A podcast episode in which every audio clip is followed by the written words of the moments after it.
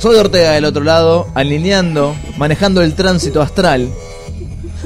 Se está con un. Con el silbato. Con el silbato. Vamos para allá. Eh, eh, no, iba a decir el trapito astral, pero queda, no, no, no, está, no tiene tanto nivel. No, no, no. ¿No? El trapito no tiene tanto El trapito, no, como soy, claro, claro. Imagínate decir el trapito astral que estaciona las estrellas, no tiene mucho sentido. Nunca se sabe, nunca se sabe. ¿En qué, en qué lugar, en qué nivel estás en este universo? Nunca se sabe. Ay, Dios mío, Dios mío. ¿Beatlemaniaca o no es Beatlemaniaca usted, soy Ortega?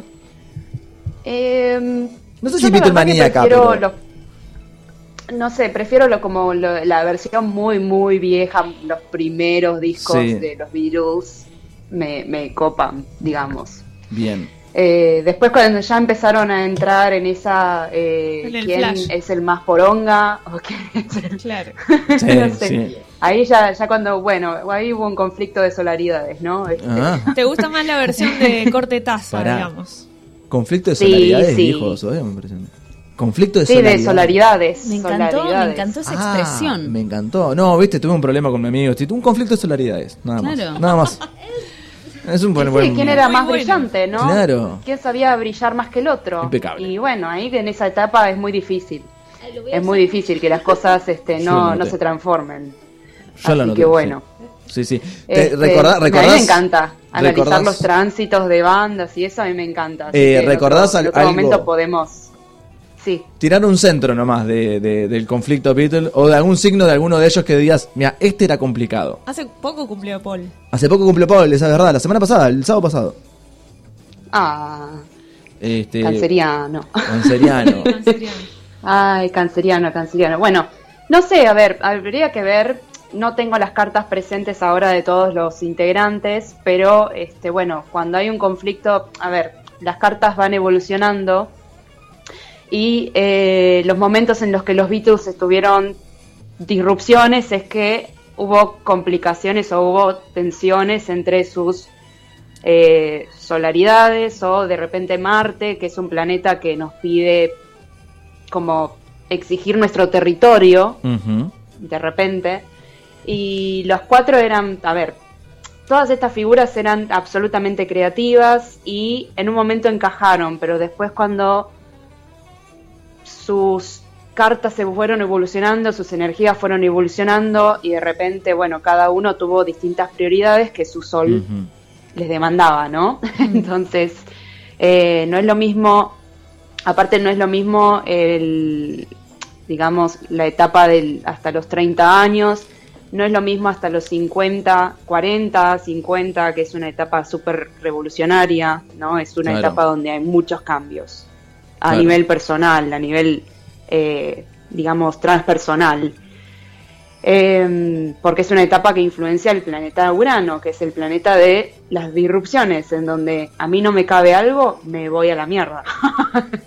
¿No? O sea, donde este, empiezo a demandar mis propias revoluciones. Claro, claro. Entonces, eh, bueno, ahí hay varias, hay varias explicaciones astrológicas, no sé si son todas ciertas, la realidad es esa.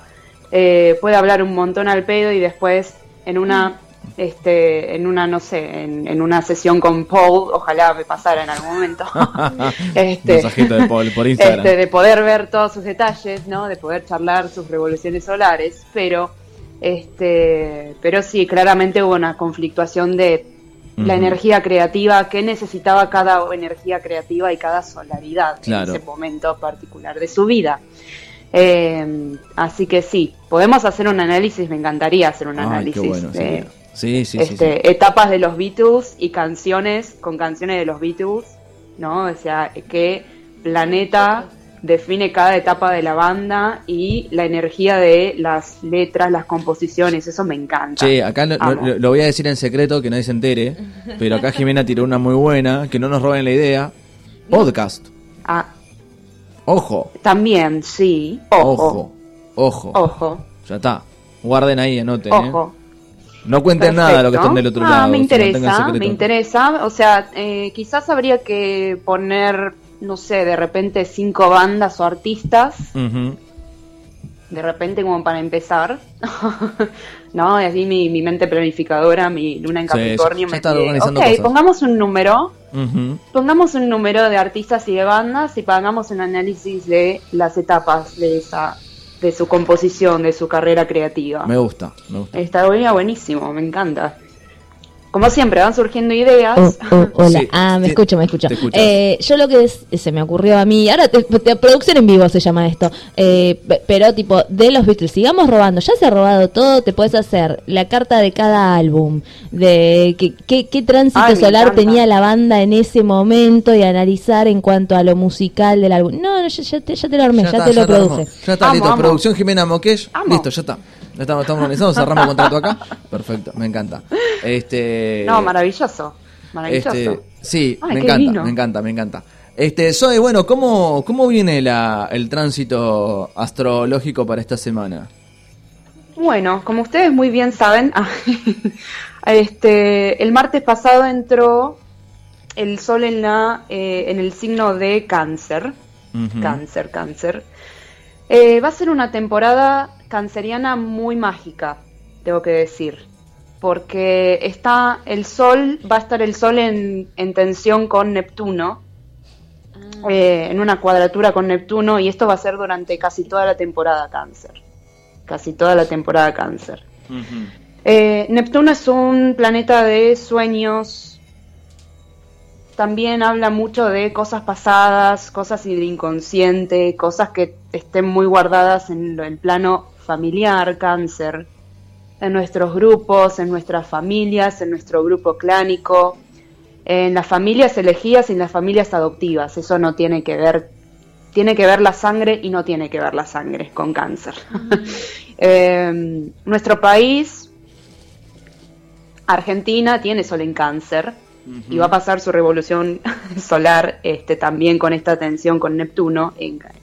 digamos, el sol en cáncer y Neptuno en el signo de Pisces. va a ser una temporada durante que va a tener mucha revisión, mucha, mucha revisión de historias clánicas, de historias familiares. Eh, cosas que de repente, secretos que aparecen, flotan, reflotan. Eh, cosas muy relacionadas con eh, lo esotérico, con la magia. Es el momento ideal si alguien necesita este, atención terapéutica, eh, para hacer terapias, para hacer este, constelaciones, para revisar historias ahí que no hayan quedado muy claras desde la familia, es un momento ideal, ideal, ideal diría. Em, va a tener también una tensión con, con Júpiter que también está en el signo de Aries, Así que si bien es una temporada que invita a quedarse en casa, a quedarse con el tecito, con el mate, con el cafecito, con toda la temperatura afuera, este, eh, invitando a, introspección, esa introspección va a servir mucho a recibir mensajes, a recibir ciertas atenciones sobre cosas que hayan quedado medio ocultas y que en este momento sea el momento de limpieza, reflexión, purificación. Eh, va a ser un momento bastante profundo, diría, a nivel de eh, inconsciente, alma, terapia, no sé, me parece que va a ser un momento muy interesante, hay que ver obviamente cada quien dónde tiene cáncer o casa 4, que es la casa de cáncer, qué energías se están moviendo ahí en este momento, pero creo que va a ser una, mm, un momento bastante interesante para, para todos, este, siendo Argentina un, un, planeta, uff, bueno, ahí ya es otro planeta, es otro planeta, Argentina, me encanta. Tengo solo en eh, Argentina. que, va a pasar, ¿no? Va, va a tener sus propias este, creo, cosas ahí para revisar. Siendo Argentina este, un, plan, un, digamos, un país eh, con el, la, la, revolución justamente del sol en cáncer. Claro. Eh, me parece va a ser, sí, va a ser interesante ver qué nos sucede a cada uno en este mes, pero va a ser un movimiento interno profundo que va a invitar a la acción. Por esto que decía que está Júpiter en Aries, y que va a mover ese sol en cáncer. Eh, sí, va a ser una invitación a ir muy adentro, muy profundo, incluso si no queremos ver eso, incluso si no lo queremos hacer, me parece. O nos mueve algo, o nos va a mover alguien, o nos ponemos al servicio de esta energía de introspección. Bien. Eh, es así. O te la van a poner, este, perdón la expresión, pero yo creo que sí, es eso. Es aceptar esta energía de ir hacia adentro y ver qué encontramos.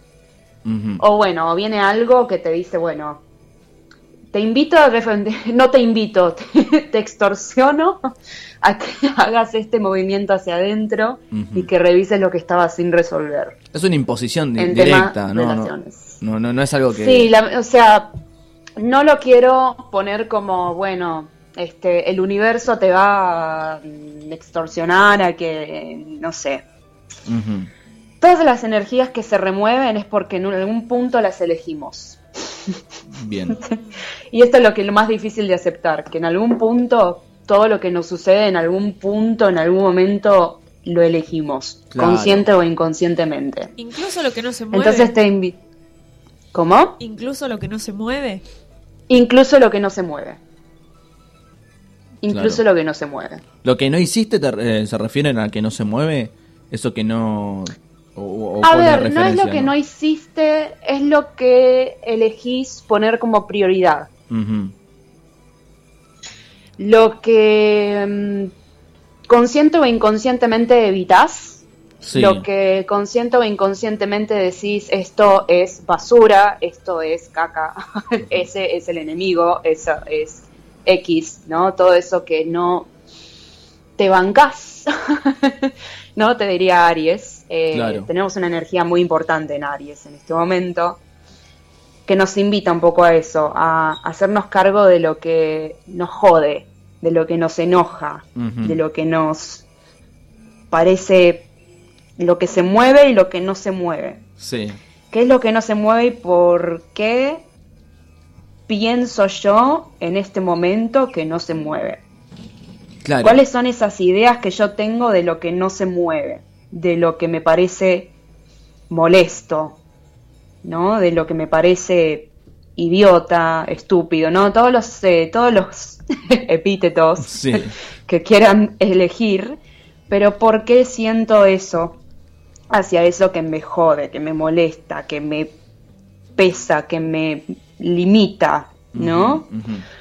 Cada una, cada una, fíjese, ¿no? En el cuadernito va a ser una, un momento ideal para agarrar el cuadernito en casa, servirse un cafecito, eh, o lo que tengan de bebida espirituosa, puede ser un vino, no me interesa.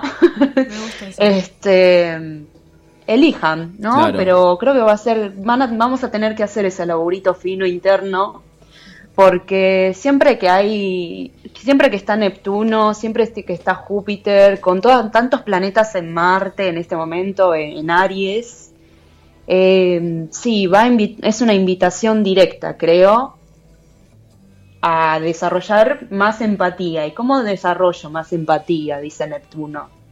Y viendo eso que no puedo integrar, te dice Aries eso que te enoja, eso que te irrita, eso que no te bancas. Eh, ¿Por qué no te lo bancas? ¿Qué es lo que ves en eso que no te bancas? Nada, preguntas. preguntas, preguntitas. Quizás sin respuesta. Sin no, eso puede no tener respuesta, o puede encontrar cada uno su propia respuesta. Claro, claro. Eso es lo mejor de todo, que no, no hay respuestas incorrectas. Bien. Eso es lo mejor de todo. Pero bueno. Bueno, vamos a volver a los Beatles. no, no, eh, eh, acá, acá, hubo un, momento de, profunda reflexión, me parece. ¿eh? Este, creo que todos están como pensando en algo que, que tienen para que, tienen anotado, ¿viste? Claro, viste que vos decís vas repasando, a mí me pasa que cuando hablas hoy, yo voy repasando cosas que estoy pensando de acá a futuro, que ya me pasaron, y voy haciendo como tildes a ver si era Ah, es esta, es esta, es esta. Y creo que todos en algún punto hicimos tilde en algo. Estás tratando de constelar ahí. claro, estoy tratando de coordinar los planetas, ¿viste? Yo tengo muchos mamitos con mis enojos. en vivo. A ver. No, que tengo muchos mambos con mis enojos, entonces me quedé pensando, tipo, che, esto está re bueno, pensar, porque así como tengo mambos con mis enojos, tengo mambos con el querer estar constantemente eh, evolucionándolos y poder sacármelos de encima, porque no está bueno. Mm. Entonces decía, está eh, interesante esta situación astral que se está dando, porque como empecé a, mientras estabas vos hablando, yo estaba pensando, ¿qué cosas me enojan y qué veo ahí? Así tomando nota. Esa fue la pregunta. Sí, sí, qué cosas me enojan y qué veo ahí que sea lo que me enoja, cómo puedo laburarlo. Dije, bueno, claro, claro. No, y quizás hay algo de la eh, sobredimensión. Porque yo me estaba haciendo la misma pregunta digo, che, capaz uno se re enoja por algo y está malinterpretando eso que está ahí. Siempre, siempre puede pasar eso, pero está bueno, está bueno correrse siempre del enojo para poder analizarlo. Eh, puedo, puedo armar otra cosa. está bueno, está bueno meterse en el enojo. Sí. Meterse en el enojo, no es decir, ay no, pues no, porque no me tengo que enojar, porque no ah, porque tengo que hacer un ser de luz y tengo que ser este más amor y porque no es, sí, también, ahí entramos en, sí, también, en un delirio claro, un delirio cósmico tampoco se puede racionalizar el enojo siempre. Es como que uno vos te podés enojar y después al tiempo decir o después puedes decir tipo fue al pedo pero en el momento es como difícil racionalizarlo no, pero sentir esa víscera a ver qué te está diciendo tu cuerpo claro. Y no tener vergüenza no tener vergüenza de lo que te dijo en ese momento, porque muchas veces nos enseñaron que es malo, entonces nos avergüenza aceptar las cosas que en el enojo estás diciendo y estás sacando afuera. Entonces está bueno, estoy ahora anotándolos y anotando todo el visceral que me pasa en el momento del enojo. Después lo releo y digo, ah, mira, ah, mm", y ahí está bueno, y dije, Mira, justo como esta semana empecé a notar los enojos, empecé a decir, bueno, después esto lo leeré y lo analizaré y ahora viene Zoe. Todos los sábados me pasa lo mismo. Zoe te tira ahí la data y decís, ah, la pero pucha. la pucha. Cuánta sincronicidad. che, ahora, cuando vos dijiste esto de evolucionar el enojo, yo me asusté porque pensé en una especie de fatality. ¿Viste? Llevar el enojo al extremo. Al, máximo, máximo. Al máximo, a romper los platos. Sí, y todo eso. sí, sí, Ana Clara, romper los platos. Bueno, este ya es un enojo que ya fue hace rato reprimido, hace rato que no, no, no me escuchás, no me escuchás, no me escuchás, ¿no? Bueno, ahora, ahora que no me escuchaste, ahora te voy a romper toda la casa. Claro, claro. Ese es un martes súper mal gestionado, un enojo que no fue escuchado, un enojo que fue súper reprimido, un enojo que está muy mal conducido, o sea, un enojo re berreta. Claro, claro, claro. Sorry. Sí, sí, sí. Es un enojo re berreta. Empezar a romper cosas es berreta. Porque capaz que explotás en el momento menos indicado, y perdón, pero yo racionalizo las cosas, pero incluso injustificadamente, porque después no tenés cómo justificar tu propio enojo, ¿viste? Como que venís acumulando un montón de porquerías y después te terminás enojando porque dejó, no sé, la cáscara de banana fuera del tacho. Y era una boludez el enojo. Pero en realidad vos te enojaste por un montón de otras cosas peores. Y en el momento en que explotaste, explotaste por una gilada. Y no tenés mucho para justificar ese momento. ¿No? Diciendo, ah, estás exagerando. Y en el mejor de los casos. Es, todo de antes, seguro. Claro. Es que te terminaste ahí porque hubo 800 episodios antes. No escuchaste o que decidiste, bueno, no, no queda bien, no está bien, no, mirá, enojarse es caca, enojarse, no, ¿cómo te vas a enojar? ¿Cómo le vas a pegar? Claro. Sí, muchas veces ocurre... y nos enseñan de chiquitos. muchas veces ocurre también que, porque me, me, parece que están hablando siempre de enojos hacia afuera, enojos con el otro, ¿no? Yo creo que es, es muy difícil también los enojos con uno mismo. Uy. Ahí es que... Uy, eso. No, no, porque yo pienso, que, yo pienso que son los peores y eh, los peores en cuanto a la magnitud que pueden alcanzar, me refiero, ¿no? A las consecuencias. Y, a las, y tal cual, y a las consecuencias, porque no es que le estás... No, le, no es que creo que es más sano si pudieras gritarle a alguien y romper un vaso cuando cuando, cuando el enojo es, contra uno mismo me parece que, tiene otras magnitudes. Sí, totalmente, totalmente. Es que ahí es donde te rompes vos, te rompes el cuerpo, o sea, los, dolores, mm. los malestares, te terminás, el enojo lo haces tan interno.